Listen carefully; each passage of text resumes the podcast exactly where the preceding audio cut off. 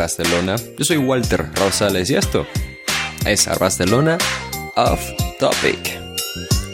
Les agradecemos si nos están escuchando desde Google Podcast, en Apple Podcast, Evox, Spotify, en YouTube o, por supuesto, si nos escuchan en arbarcelona.com.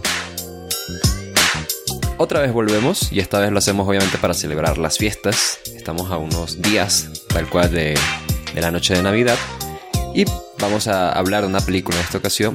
Y para ello me acompaña un hombre que basa su personalidad, por supuesto, en Mr. Worldwide Pitbull. De hecho, Pitbull se, se su personalidad y de ahí él tomó su apodo. Él es Alessandro Leonardo. Alessandro, ¿cómo estás?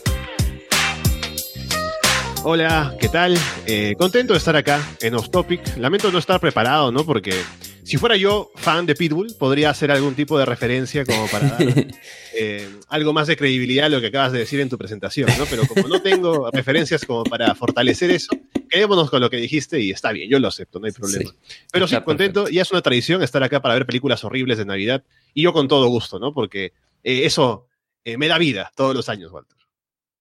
A mí, ¿sabes qué me da vida? Me da vida que la gente nos deje, por supuesto, su like, sus cinco estrellas, se suscriban y se unan a nuestro Patreon. Y todo eso, todo eso me da like. Todo eso me da vida, quise decir. Life también, ¿no? Pero sí, justamente, vaya, Claro. si ustedes están disfrutando de esto, ya han estado disfrutando obviamente de los episodios de Off Topic. Y en general son fans del podcast de Barcelona, pues por favor dejen su like. Nos ayuda muchísimo con el algoritmo. Cinco, cinco estrellas, dependiendo de la plataforma donde estén. Si no están suscritos, que se suscriban. Y por supuesto tenemos nuestro Patreon, 5 dólares mensuales. Ustedes nos ayudan a seguir creando contenido y están disfrutando de contenido exclusivo además en todo ese proceso. Y también estaba pensando que precisamente si son nuevos, pues bienvenidos. Eh, espero que no estén conociendo a Barcelona por esta película tan mala, ¿no? Ustedes están, harán, estarán de pronto, esta película es malísima. Necesito a alguien que, que hable de este, de este odio que tengo con esta película y nos encontraron, ¿no? Pero si es así, pues vaya, bienvenidos sean. Aquí siempre van a ser bienvenidos. Y Sandro, antes de que tú y yo iniciemos, tenemos que, por supuesto, hacerte a ti la pregunta random de off topic antes de iniciar y es muy sencilla. Estamos en épocas navideñas, ¿viste? Y yo te quería preguntar a ti, ¿qué tradición o costumbre tienes tú por estas fechas? Cuéntame. Mm. Ah, ah, nada, creo que fuera de lo común, ¿no? O sea, comer con la familia, eh, el panetón, eh, armar los adornos de Navidad en la casa. Y sí, o sea, posiblemente, eh, me imagino que la gente lo hace porque, por, porque le toca hacerlo, ¿no? Porque tiene de pronto la, televisión y pasan cosas, pero ver películas navideñas seguramente, sea para hablarlo contigo o porque sí, pero sí, darme el tiempo para ver alguna cosita y entrar un poco en ambiente, ¿no? Em, así que eso sería lo básico, ¿no? Alguna vez he hecho esto del amigo secreto, ¿no? No sé si le dicen de otra manera en otros lugares, pero de que con el grupo de amigos como que se reparten eh, los nombres del grupo para que alguien vaya a darle un regalo a, a otra persona, ¿no? Se pone como un tope de, de lo que vaya a costar el regalo y cosas así. Lo he hecho alguna vez, creo que solo una vez o dos en mi vida, pero en general lo típico, nada fuera de lo común, me parece. Ah, yo en tradiciones creo que ya lo he hablado acá. Yo tengo la tradición de todos los años ver el Grinch. Es como mi tradición básica de toda la vida. Y, y he, in- he intentado, en la medida de lo posible, porque no lo puedo hacer todos los años, acá en México, eh, comer ensalada de gallina, que es un platillo típico de Venezuela. Mm. Pero, pero vaya, eh, como pueda, ¿no? Es como una ensalada rusa, pero con, con gallina, ¿viste? O sea, es riquísima. Y yo estaba pensando, ¿pero qué película? ¿Qué película? ¿Hay alguna que sí repita siempre? Eh, no, pero una que yo siempre recomiendo, obviamente, es eh, Jingle All the Way, ¿no? Con, con Arnold Sí, Schwarzenegger. Es maravillosa. Y aparte de eso, eh, justo este año estaba hablando con mi novia acerca de qué películas deberíamos ver. Y pensando en los clásicos, ¿no? Y por ejemplo, una es eh, mi, pobre, mi pobre angelito, ¿no? Home Alone. Y la otra que ya le recomendé yo, y tuve que sacarle un artículo de internet para decirle que es una película navideña, es Duro de Matar, por supuesto. que habíamos hecho una revisión. Esa revisión la hicimos Claro. tú y yo, ahora sí, sí, la hicimos tú y yo, Sí, ¿verdad? sí, sí. Claro, Ah, claro. Perfecto. Estábamos hab- hablando, ¿no? De como este veredicto de si era una película navideña. Est- Estaba viendo el otro día, era un video y estaban diciendo como películas navideñas, pero compitiendo, ¿no? Como alguien tenía que decir uno y luego le seguía el otro. Y alguien dice Duro de Matar dos. Y todos que no, no, un momento, no, no. No todas de Duro de Matar transcurren en Navidad. la uno tal vez, pero no todas. no exageremos. Pues mira, hablando de películas navideñas, vamos a ver si esto se, se vuelve tradición nuestra. Yo espero que no. Pero hablemos de esta película, Alessandro, porque este año vamos a retomar una tradición, hablando de tradiciones, y es mi tradición navideña, de hacerte sufrir a ti viendo una película terrible, además de una película de Hulk Hogan, que también es, tradición entre, oh. entre tú y yo. Y lo hacemos con Santa with Muscles, que es Santa con músculos en el doblaje latino. Esto lo tuve que buscar, pero así es, su título en Latinoamérica. Y en España es Menudo Santa Claus, por supuesto que sí. Siempre, siempre nos hacen esto. Está mejor, eh, está mejor el título español, debo decir. Eh, un poquito, sí. es dirigida por John Morlowski, quien ya trabajó con Hogan en The Secret Agent Club y es protagonizada por The Holster, ¿no? Es considerada increíblemente una de las peores películas navideñas de todos los tiempos. La película salió durante 1996, para entonces The Holster ya era claro que no iba a ser una estrella en el mundo del cine, ¿no? Eh, tenía varios fracasos, proyectos cancelados, aunque no dejaría de intentarlo porque para la época él ya había hecho el turn heel en WCW y se convirtió en Hollywood Hogan, haciendo de esto de ser Hollywood su gimmick, precisamente. Eh, Alexandra, bueno, pues ya yo te había dicho a ti antes, em, en el programa de Patreon de Monday Night, de que, no, mira, vamos a hacer un programa, ¿no? De, de Navidad y qué sé yo. Y ya tú mencionabas, la idea de, de que estaríamos haciendo esta revisión de Santa with Muscles. Em, ¿Qué sabías de la película? Cuéntame, ¿qué, ¿qué introducción tenías antes de tener que verla completa y tener que sufrir esto? Sinceramente no sabía casi nada. Solo sabía mm, de lo que había escuchado, porque creo que durante lo que es, los shows que hablábamos en Monday Night, porque empiezan los shows en el 95, y esta película sale en el 96. Entonces, en la campaña navideña del 96 ya hay menciones en televisión de Santa with Muscles, pero no le hacen mucho énfasis. Según recuerdo, puedo estar equivocado, pero creo que ya sabían que no era una muy buena película. Así que como de pasada mencionaban que Gold Hogan tenía su película navideña, pero no era como ahora, por ejemplo, en el periodo que estamos viendo actualmente, que sale eh, Assault on Devil todas las semanas, que va a publicarse, porque también tiene el tema de que va a salir por TNT, entonces hay una asociación con el canal de televisión. Pero solo sabía eso, que había una película de Hulk Hogan, era navideña, que era muy mala, y nada más. Así que fue como ver la película y encontrarme con todo lo que tenía para ofrecer de golpe. Pues justamente sí, creo que es como una película que ya tenía su mala fama entre los fans del wrestling. Yo luego descubrí que es como que sí está con un legado fuerte de que es una muy mala película de Navidad en general. Eh, pero no hagamos esperar más a la gente, ¿no? Así que vamos a darle con esto. Y empezamos precisamente y lo hacemos con la narración de una niñita que escribe su carta a Santa Claus, a quien le cuenta sobre Lakeville, un pueblo donde ella vive, y hay un hombre llamado el señor Frost, que es una especie de millonario malvado que quiere derribar el orfanato donde ella vive y le pide ayuda a Santa. De inmediato pasamos a ver a Hulk Hogan, quien está vestido con camuflaje y se abre paso en una mansión enfrentando a diferentes empleados que se ponen a pelear con él. Yo estoy convencido que Hulk Hogan hace esto en su tiempo libre. Hogan es vencido, pero finalmente vemos que todo era un entrenamiento. Esa es su mansión, esos son sus empleados, y él es Blake Thor, un magnate del fisicoculturismo que tiene su propia línea de productos con su imagen y es por supuesto un egocéntrico al cual no le gusta hacer caridad en Navidad. Nos quedamos con Thor, quien sigue haciendo el tonto con sus empleados, esta vez jugando paintball con ellos, pero a nivel extremo, con motos, una jeep, eh, persecuciones, todo. Total, que en medio de eso pasan por encima de una patrulla de policía, así que dos de ellos comienzan a perseguirlos. Todo esto le divierte a Thor, que nota que están en Lakeville, el pueblo donde él creció, y se adentran en él. Mientras tanto, en un centro comercial en Lakeville, vemos que hay una larga fila de niños esperando por un Santa Claus que sigue sin llegar. Ahora, ojo con todo lo que voy a contar a partir de ahora.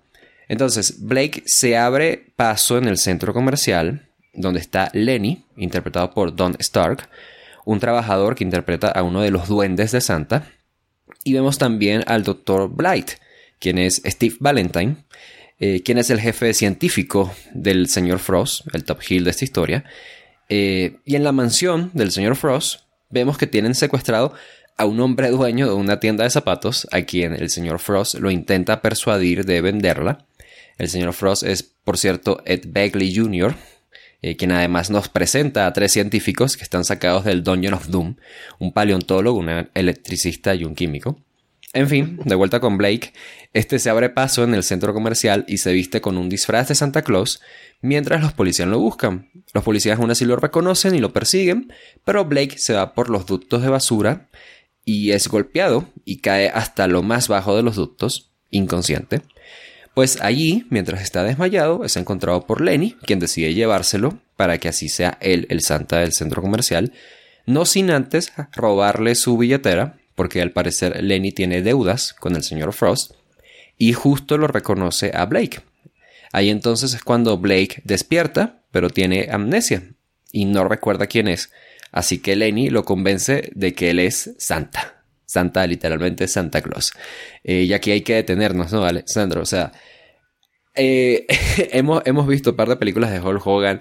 Eh, esta vez lo estamos viendo en un papel algo distinto, ¿no? Que, y, esta es nuestra historia, ¿no? Blake Thorne tiene amnesia, cree que es santa y pues de aquí va a haber película, ¿no? Eh, ¿qué, ¿qué, opinas de toda esta parte? Cuéntame. Sí, es eh, bastante mm, eh, chocante todo lo que te lanza la película en estos primeros momentos. Porque, o sea, la idea de la película, cuando uno empieza a verla y se da cuenta de hacia dónde va, es que obviamente Hulk Hogan tiene un personaje que es o sea, no, no, no quiere de pronto dar caridad a la Navidad, ¿no? Como mencionabas, que se preocupa solo de, su, de sí mismo, de sus, de sus inversiones, de su dinero, de su mansión y demás. Y uno se espera que con eso vaya a haber una transformación para que al final de la película sea alguien más amable, ¿no? Que, esté más preocupado por los demás, por el prójimo, por la Navidad, etc. Entonces, para llegar a eso, tenemos que mostrar un poco cómo es Hogan en esta primera etapa, ¿no? Eh, Blake Thorne, y se le ve cometiendo crímenes directamente, ¿no? Como que le ataca a la policía con bolas de, pintura y se escapa de ellos, ¿no? Y lo más curioso es que o el tipo es famoso, ¿no? Es un magnate, es el tipo más millonario, según dicen, en no sé cuántos estados, y no lo reconocen, ¿no? Es como que lo persiguen y no saben quién es, y luego cuando está desaparecido tampoco sale nada, que como vamos a ver más adelante. Así que eso ya me parece raro. Lo otro es la presentación también del, del malvado, ¿no? De, de Mr. Frost, que mm, quiere, según se dice en el plan, capturar toda la área o toda el área de, la ciudad, ¿no? De Lakeville, porque tiene algún plan maléfico que sabremos después. Y tiene sus secuaces que son todos muy caricaturescos, que es muy extraño todo, eh, el tono de la película, cómo se establece ahí. Porque sabemos que esa gente se va a enfrentar a Hulk Hogan eventualmente, ¿no? Y es como que ahí están los malvados para que pase Hogan por ellos. Pero al final lo raro de todo esto es que es un duelo de, millonarios, ¿no? A ver, ¿quién es, es, el millonario que es el menos malo de los dos? Eh, porque está Hogan y está, está Frost. Em, hay cosas que luego también traen problemas con el destino al que van a llegar al final de la, de la película, que ya cuando lleguemos a esas partes hablaré de tal vez de qué manera se pudo haber hecho mejor, sobre todo en esas primeras partes. Pero me parece que si bien el atractivo de la película, por decirlo de alguna manera, es que Hogan esté dentro del traje de Santa Claus y se crea Santa. Es a lo que tenemos que llegar y llegamos rápido a eso, pero igual me faltó un poco más de saber cómo era Hogan en esta primera etapa, antes de ser Santa Claus, y que de esa manera la transformación que vaya a sufrir a lo largo de la película sea un poco más satisfactoria, se pueda entender un poco mejor, se sepa qué es lo realmente son sus defectos de, de él como persona. No se ve mucho eso. Algo que sí eh, quiero mencionar que dejaste pasar por alto, que pensé que iba a ser más importante, pero no lo fue, es que Hogan tiene sus reglas, ¿no? Como que tiene una regla para cada cosa, tiene como mil reglas y sus ah, empleados se saben todas de memoria.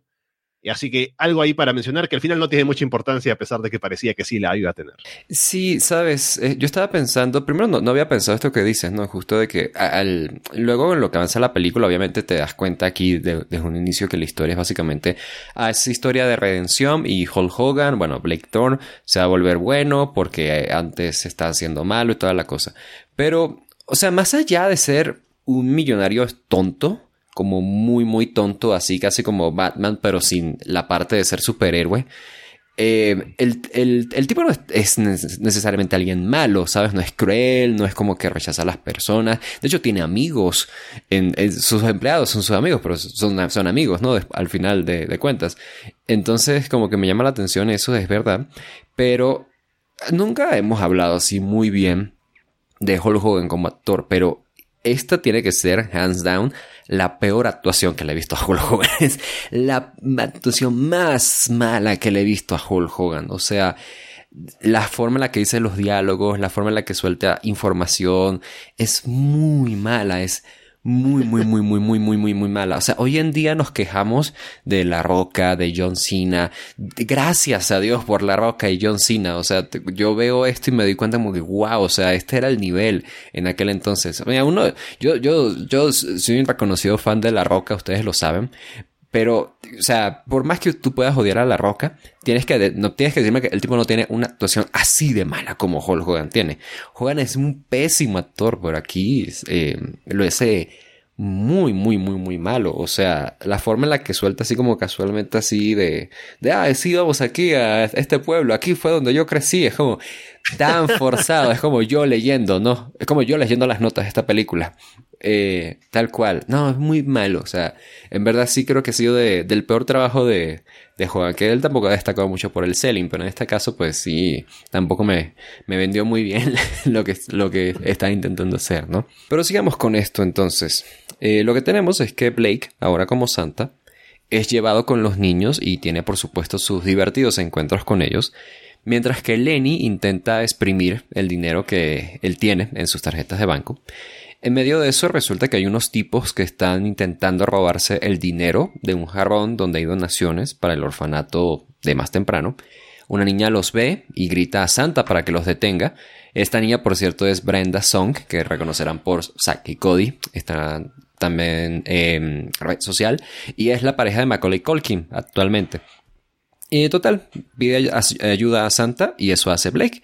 Va, los detiene, o más bien Santa los detiene eh, enfrentándose a los malos y aplicándoles military presses, golpes y así para detenerlos, mientras todos celebran y tras esto el Santa Rayado decide ir al orfanato a pesar de las insistencias de Lenny. Mientras tanto, el señor Frost consigue que el dueño de la zapatería le venda su tienda y vemos que al parecer solo les falta deshacerse del orfanato para cumplir un malvado plan que aún no sabemos. Justo mientras Blake y Lenny van al orfanato, también van el Dr. Blight y el resto de los villanos de Comiquita con él. El doctor habla con Leslie, la encargada del orfanato, y se despide del orfanato arrancando una estatua que estaba en la entrada y casi atropellando a Clayton, uno de los cuidadores del orfanato. Digo casi porque en este caso Blake el Santa Papiado detiene a la camioneta con sus propias manos, eh, usando una, una, cadena con la que estaban arrastrando la estatua. Obviamente el orfanato, el cual al parecer solo tiene tres niños, que son Elizabeth, la niña de más temprano, Taylor, el único niño, y Sarah, que es por supuesto Mila Kunis en su primera película, y Santa eh, les explica que, que, les alegra estar ahí en el orfanato, aunque él no sabe exactamente por qué. Total, eh, Blake y Lenny se quedan a cenar y luego les ofrecen también quedarse a dormir. Ahí nos enteramos que, en efecto, el orfanato solo tiene a los tres niños, el resto ya fueron adoptados. Al día siguiente todos desayunan y siguen sin darse cuenta que Santa es Blake Thorne y Lenny pues él sigue intentando obtener las, eh, las huellas dactilares de Blake para sacarle la plata.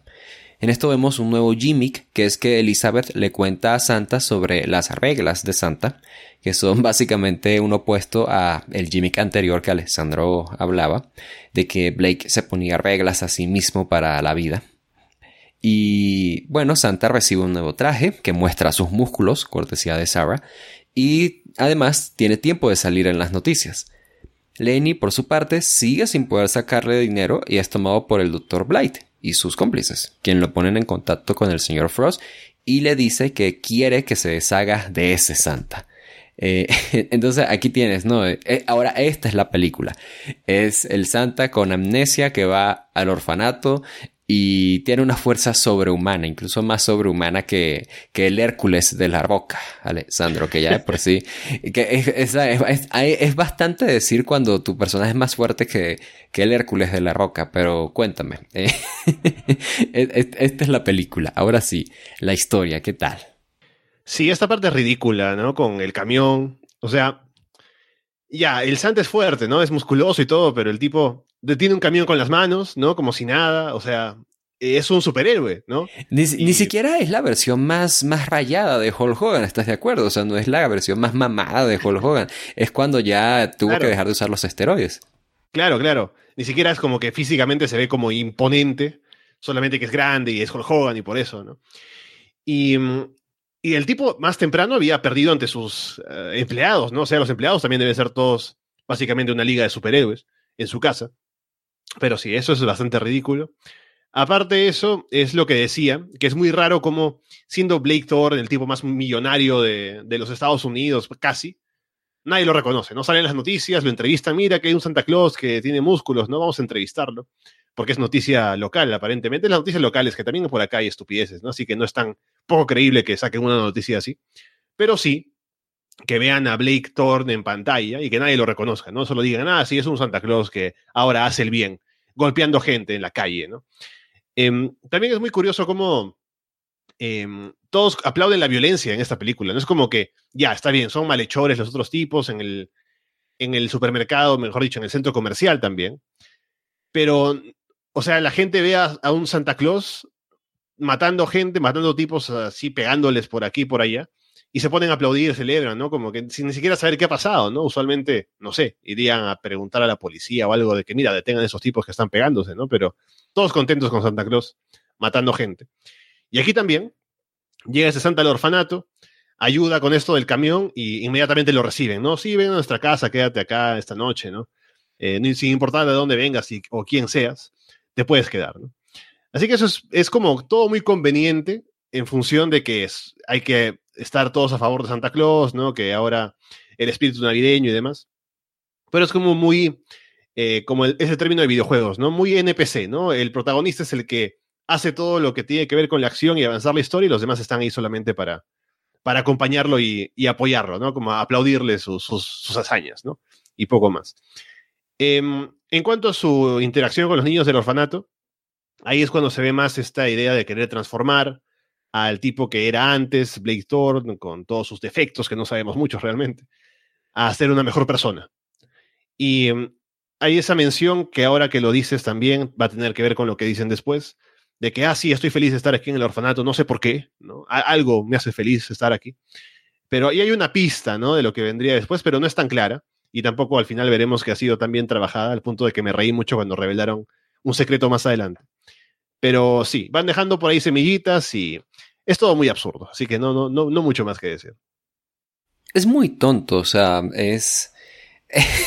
Tú y yo hemos, visto películas malas, pero esta película es, mala, pero es muy tonta también, ¿sabes? Como, bueno, el, el millonario y el orfanato, y hay un científico malo, y bueno, los malos tienen que ser muy malos, ¿no? Y vamos a hacer que sean así bien, jijiji, no, así bien sobreactuado. Entonces es como muy tonto todo. Es como, precisamente, e, es raro porque aparte está actuando muy tonto en el mundo real.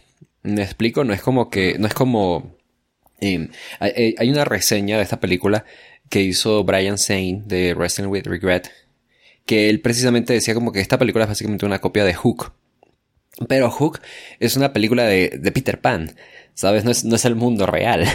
Entonces, eh, la forma en la que actúan y así eh, se, se, permite mucho acá es el mundo real y están actuando de la forma más tonta posible. Y no es, esto no es lo más tonto que, que veremos. Hay todavía cosas más tontas que, que, vamos a ver en pantalla, pero sí. Y una cosa, eh, una cosa más, Walter, ¿no te parece? Hay una escena en la cual cuando Hogan y Lenny se quedan ah, en la casa, en el orfanato, y hay un corte, ¿no? Hacia, hasta la cena, la cena de, esa noche, ¿no? En la que están todos en la mesa y jajajaja, ja, ja, ja, no sabemos cuál es el chiste, pero todos se ríen.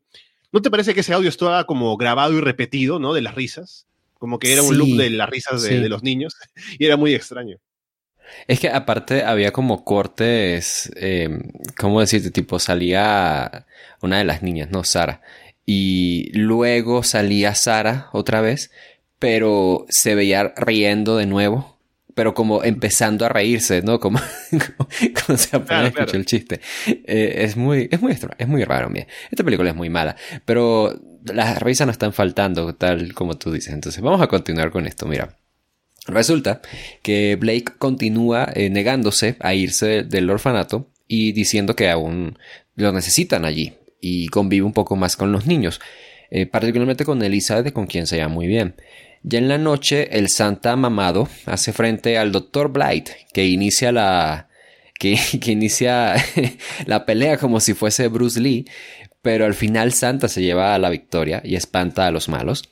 Nuestros héroes notan la ausencia de Taylor, así que Santa y Lenny van a buscarlo a la guarida del señor Frost y justo ahí lo encuentran y lo detienen antes de atacar al señor Frost con una resortera y el Santa Maceta le da una lección sobre maceta, me, encanta esta palabra, así, así le dicen también en Perú aparentemente, ¿no?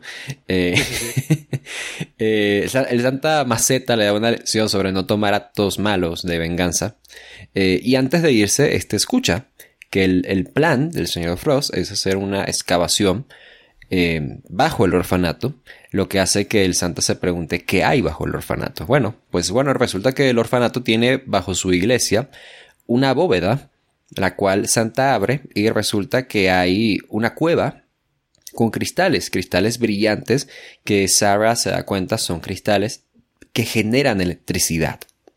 Así que obviamente valen millones. Santa se cuestiona sobre quién es y cómo es que mañana va a entregar regalos, eh, pero Lenny lo hace pues despreocuparse. Más tarde y a un día de Navidad, el Dr. Blight entra al orfanato para tomar de rehenes a nuestros héroes. O sea, estos, estos villanos han, hecho lo que quieran con este orfanato, ¿no? Eh, los toma de rehenes, pero el Santa Yuca se enfrenta a él, suben hasta lo alto de un campanario del orfanato y ahí lo derrota. Pero una figura de Santa lo derriba y hace caer en un camión de basura, donde ve una caja de sus proteínas. Entonces el Santa se desmaya y al despertar vemos que Blade Thorn ha recuperado la memoria. Aún vestido como Santa, despierta en su mansión y llama al orfanato por celular, pero la voz de Leslie, que no es más que un montaje de los villanos, le responde que no quieren verlo nunca más. Eh, al día siguiente los villanos irrumpen en el orfanato, entre ellos hay nuevos secuaces, uno de ellos un científico sumo, interpretado por nada más y nada menos que Ed Leslie, Así es, Brutus de Barber Beefcake. Eh, en fin, eh, los malos toman de rehenes otra vez a nuestros héroes y pretenden hacerlos trabajar para que recolecten los minerales bajo el orfanato y delatan a Lenny como un traidor para su vergüenza. Mientras, en su mansión, Blake está más triste que nunca hasta que recibe una llamada de Lenny, quien le cuenta todo lo que está haciendo el señor Frost. Lenny es atrapado por el Dr. Blight, quien amenaza a Blake con no acercarse al orfanato, pero Blake se levanta decidido diciendo a sus hombres que ahora tienen una misión. Eh, y bueno, esto es antes de nuestro main event, Alexandro, pero ya luego van a recuperar su memoria y al parecer esto es es una crítica, ¿no? A la, a la, a la explotación, ¿no? De, de, la Pachamama. Eh, está, está, tomando demasiadas, demasiadas vueltas. Cuéntame, cuéntame, por favor, deténme. Ah, a ver, es que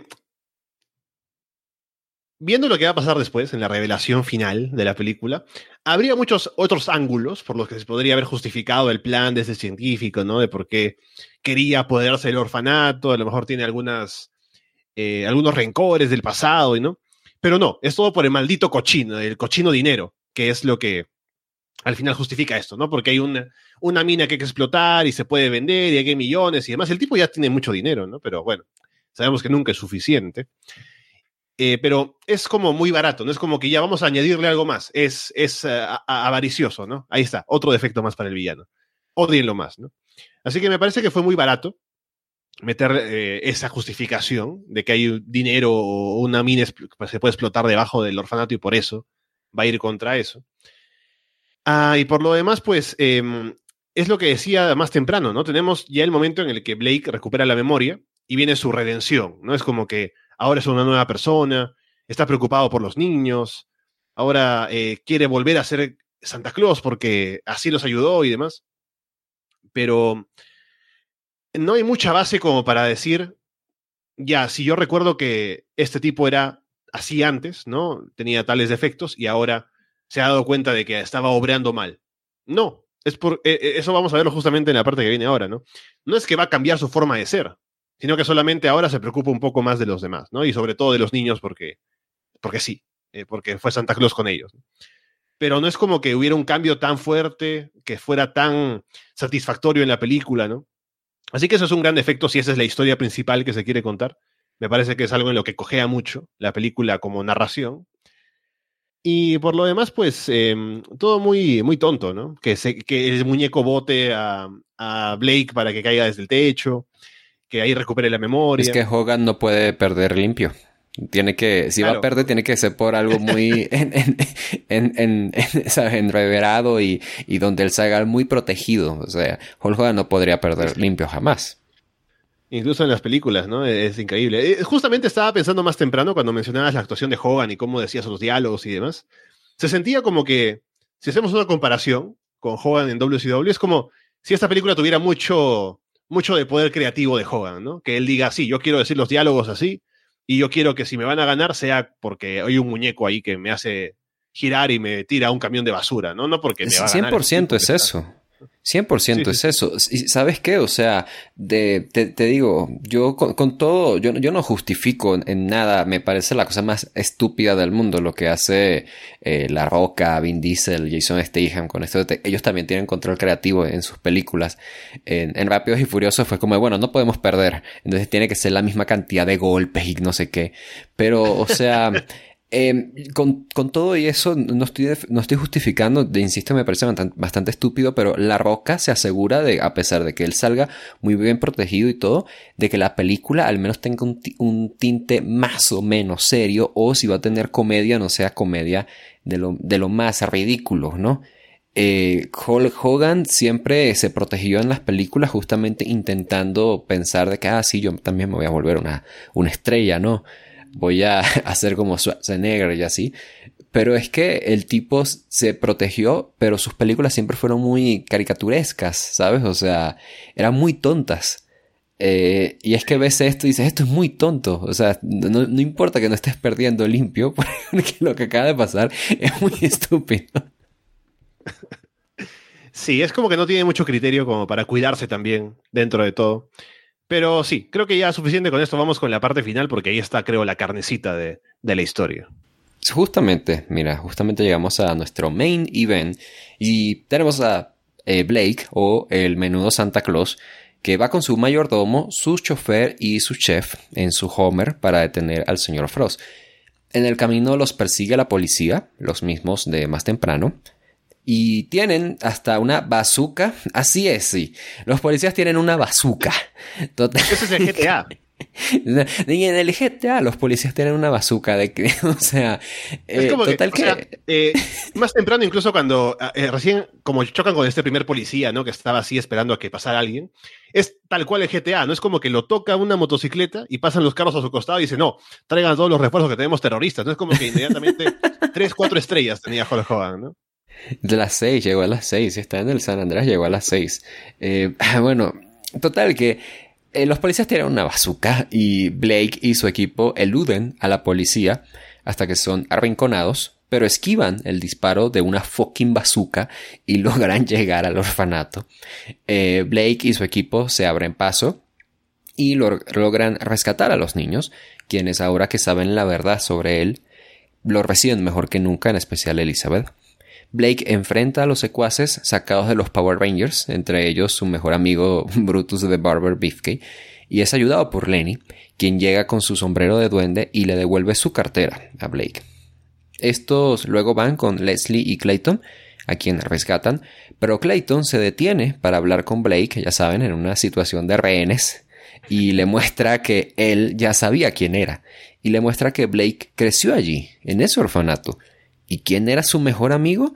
Nada menos que un niño de nombre Ebner Frost, el señor Frost. O sea, es como, mira, este es el plot twist del siglo. O sea, no solamente él era un huérfano, sino su mejor amigo era el villano de la película. O sea, esto es que eh, la última saga de James Bond con Daniel Craig.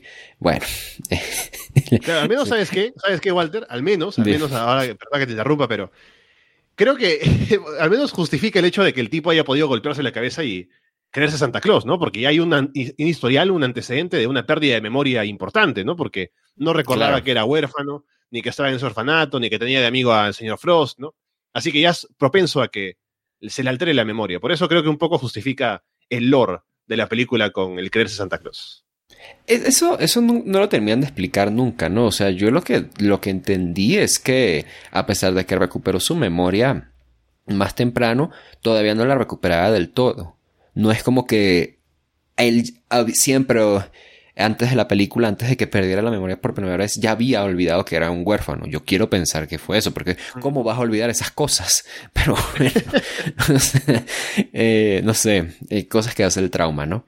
Eh, y mira, mucho jiji, jaja, pero la última saga de James Bond de Daniel Craig hizo más o menos esto, así que, bueno, los, los, los, niños y Leslie encierran al Dr. Blight y mientras vemos que Blake va con Frost, a quien le cuenta lo que descubrió, y ahí vemos que Frost tiene en efecto resentimiento al orfanato y a Blake, porque él fue adoptado, fue adoptado por una familia rica, además, a diferencia suya.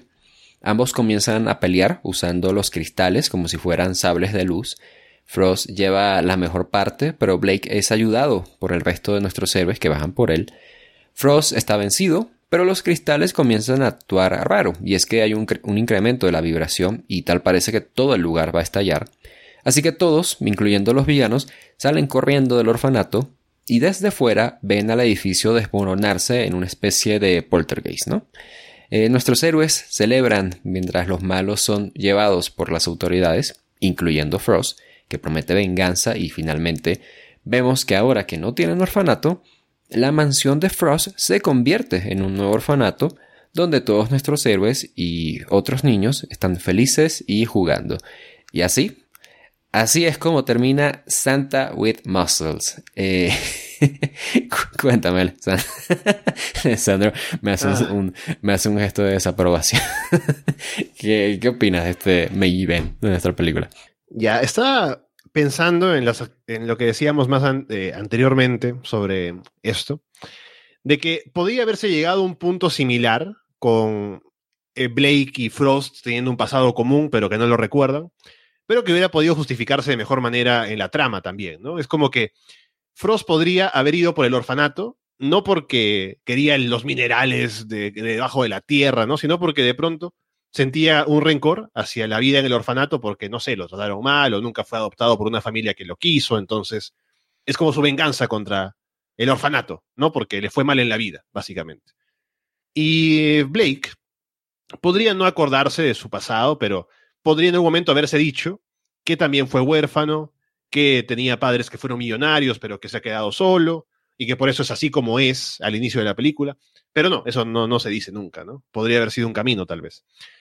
Después está lo otro, que, bueno, para, antes de cambiar de tema, en lo de Clayton dándole esta revelación, podría haberlo hecho no en este momento de que estamos con rehenes y tipos metidos en la casa, sino tal vez antes, ¿no?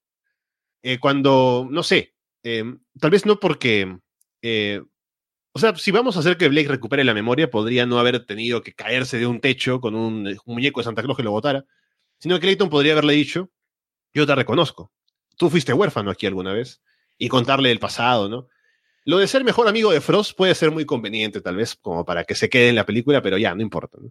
Pero le podría haber comentado, Clayton es como el tipo inteligente, el, viejo sabio de la película, ¿no? Que podría haberle dicho esto, le podría haber hablado incluso de la persona en la que se ha convertido y darle algún consejo acerca de cómo ser de ahora en adelante, ¿no? Y eso podría también haber tenido algo que ver con su transformación, pero no. Así que muy... Me reí mucho en ese momento en que Clayton dice, sí, tú fuiste huérfano aquí y no solo eso, también fuiste amigo de Frost, ¿no? Y es como que no fue. y Clayton es el padre de ambos, ¿no? lo que falta. después, lo que estaba pensando también era que em, con estas reglas, ¿no? Como decíamos al inicio, tenía sus reglas Blake de decir, sí, em, no sé, nunca eh, prestes tu plata a los demás porque no te la van a devolver, ¿no? O piensa en ti primero antes que en los demás, una cosa así. Em, y hay una, hay una regla que dicen cuando están en esa primera escena, o en las primeras escenas, cuando están persiguiendo, siendo perseguidos por la policía, que dicen, eh, nos rendimos, señor, nos, nos, paramos para que hablemos con la policía. Y una de las reglas es eh, nunca rendirse, ¿no? Eh, pero en el sentido nunca entregarse a básicamente las autoridades cuando haces crímenes, ¿no? En este caso, cuando sale Blake con su mayordomo y con, su, con sus empleados, y ya estamos en este momento en el que se supone ya es una persona buena, sale y aún así hace que sus empleados le tiren eh, los productos de su, de su línea de, de cosas para el fitness a, a, la policía que lo está persiguiendo, ¿no?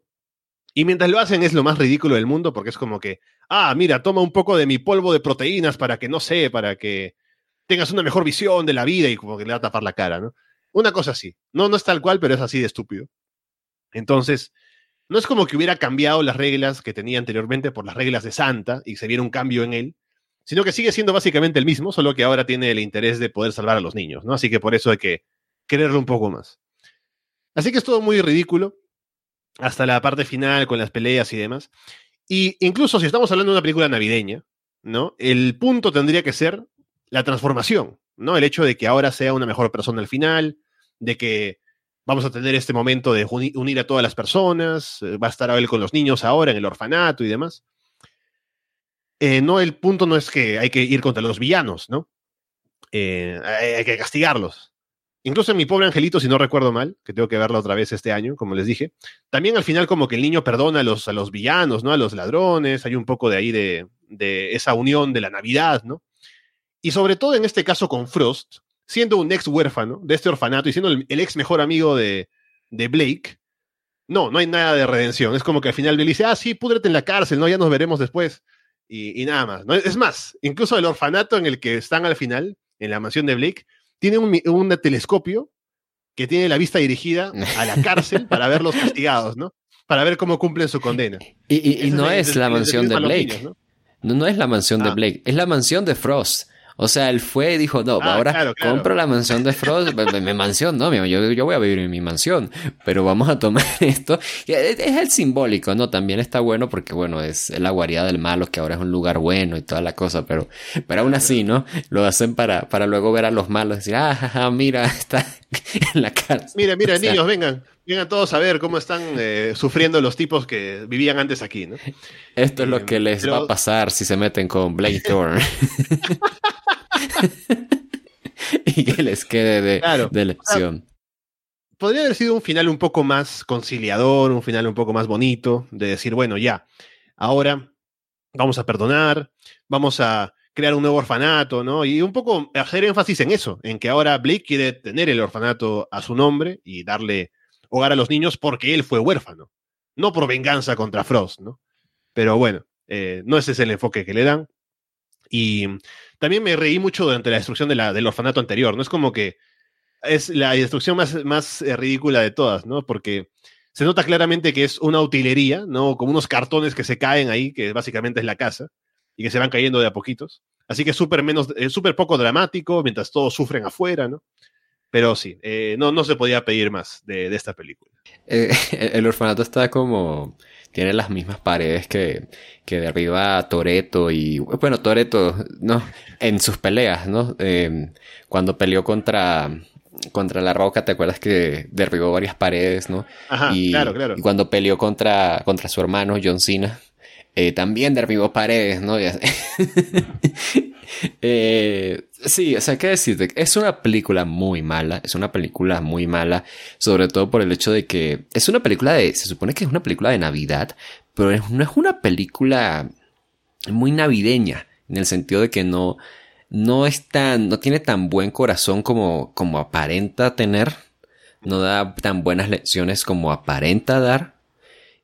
Y, e insisto, es una película demasiado caricaturesca, muy, muy, muy, muy, muy tonta. Y la actuación de Hulk Hogan, perdón que me sigue enfrascando en eso, pero es que Hulk Hogan lo hace muy mal, muy, muy mal en esta película. Eh, ha tenido mejores actuaciones Hulk Hogan. Esta fue la peor, fácil. Incluso cuando yo estaba investigando la película me di cuenta que los críticos así un poquito más, eh, aquí, sabes, más seriesotes, dijeron que, que en esta película Hogan perdió el carisma que en películas anteriores sí tenía. O sea que todavía en las películas anteriores malas de él decían, bueno, pero Hulk Hogan es carismático. Aquí sí fue de, plano verlo y decir, es que no, no, no tiene ese, ese gancho, ¿sabes? Sí, eh, es una pena. Hulk Hogan nunca se convirtió, ¿no? En, en un, en un Chuck Norris, nunca se convirtió en un eh, Nicolas Cage, ¿no? Nunca se convirtió en uno de esos. Eh, y es, una pena, ¿no? Porque nunca, en el mundo del wrestling, el único que llegó a convertirse en una figura de acción mainstream reconocida es La Roca. John Cena, si quieres, un poco, hizo el Marine y qué sé yo, dos, 12 eh, rounds, toda la cosa, pero 12 eh, rounds, eh, pero no, no fue así como nivel mainstream. Y qué decirte, ¿no? Eh, esto, suena, que, suena que estoy haciendo una especie de escena post-crédito, ¿no? Para que hagamos la revisión de, de, ¿cómo se llama? The Spendables. Ah, que, que, vamos a revisar esas películas, obviamente. O sea, esto es una promesa de que sí vamos a revisar esas películas, al menos la primera, porque sale Stone Cold, aparte Stone Cold y Steve Austin. Em, pero ya, todo a su tiempo. Ahorita estamos en Navidad. Y pues sí, Alessandro, ¿qué decirte? Este, eh, así Así no, nos tocó este año con Santa with Muscles. Pero bueno, Tú, tú cuéntame, este, este, año a Navidad, ¿qué onda? Sí, solo para cerrar, no, no creo que sea una película que mm, sea un concepto que nace muerto, porque como digo, ¿no? Con algunos ajustes creo que podría haber funcionado. Siendo siempre ridículo, ¿no? Pero ¿qué importa? Nos gusta Jingle of the Way porque, porque es ridículo, pero es gracioso y funciona. Pon a Arnold Schwarzenegger en el rol de Hulk Hogan y cámbiale un poquito las cosas y sale una película, un clásico de Navidad, ¿no? Pero no fue así, lamentablemente. Así que bueno, por lo demás, yo contento con la Navidad. Hablaba con unos amigos que me decía, bueno, con un amigo en particular, ¿no? Que me iba diciendo como que, no, no siento mucho el espíritu navideño porque el trabajo y demás, ¿no? En mi caso, felizmente sí, un poco siento esa, em, el relajo, ¿no? Que viene con las fiestas. Tengo planes para ir a la casa de los suegros en Navidad. Luego tengo un día libre por ahí, otro por allá.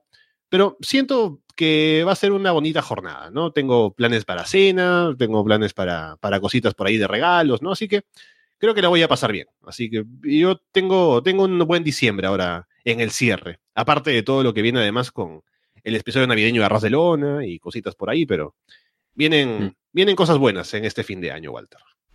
Uy, yo tengo muchas ganas de, del especial de Navidad de, de Arras de Lona. Si están escuchando esto después del especial de Navidad de Arras de Lona, pues por favor eh, asegúrense de dejar su like en, ambos, en ambos programas.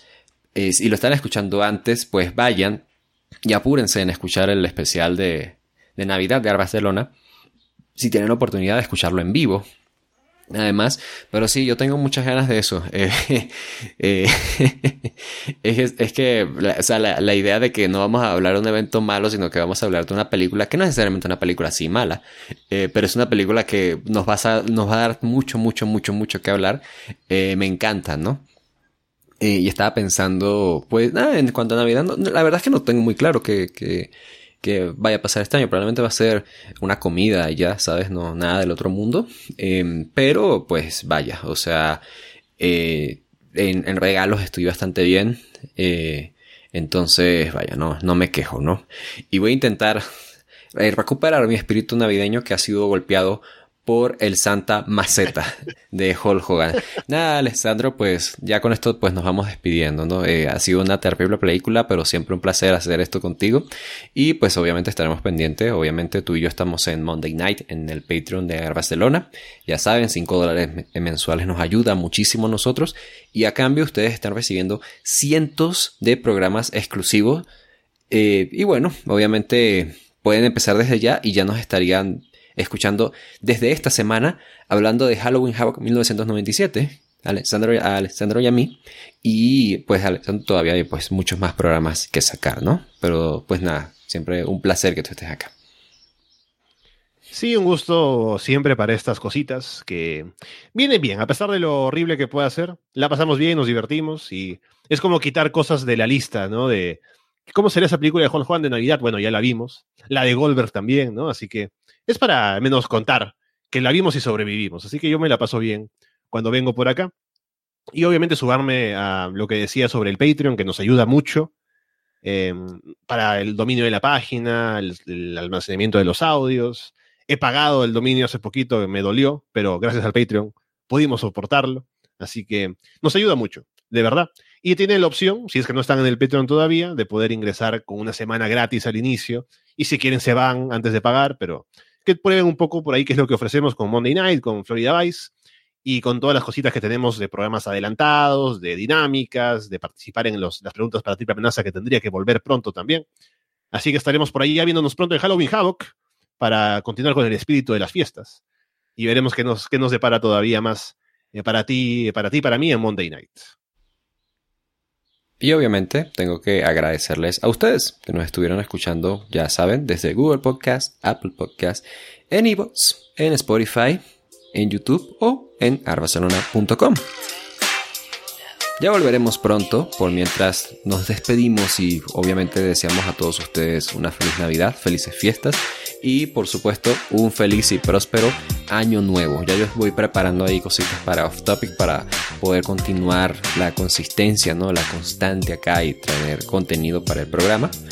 Pero es un paso a la vez, ¿no? Y por mientras vamos a despedirnos así, felices cerrando el año con una terrible película. A todos, de parte de Alexandro Leonardo y de Walter Rosales, un abrazo y gracias por su atención.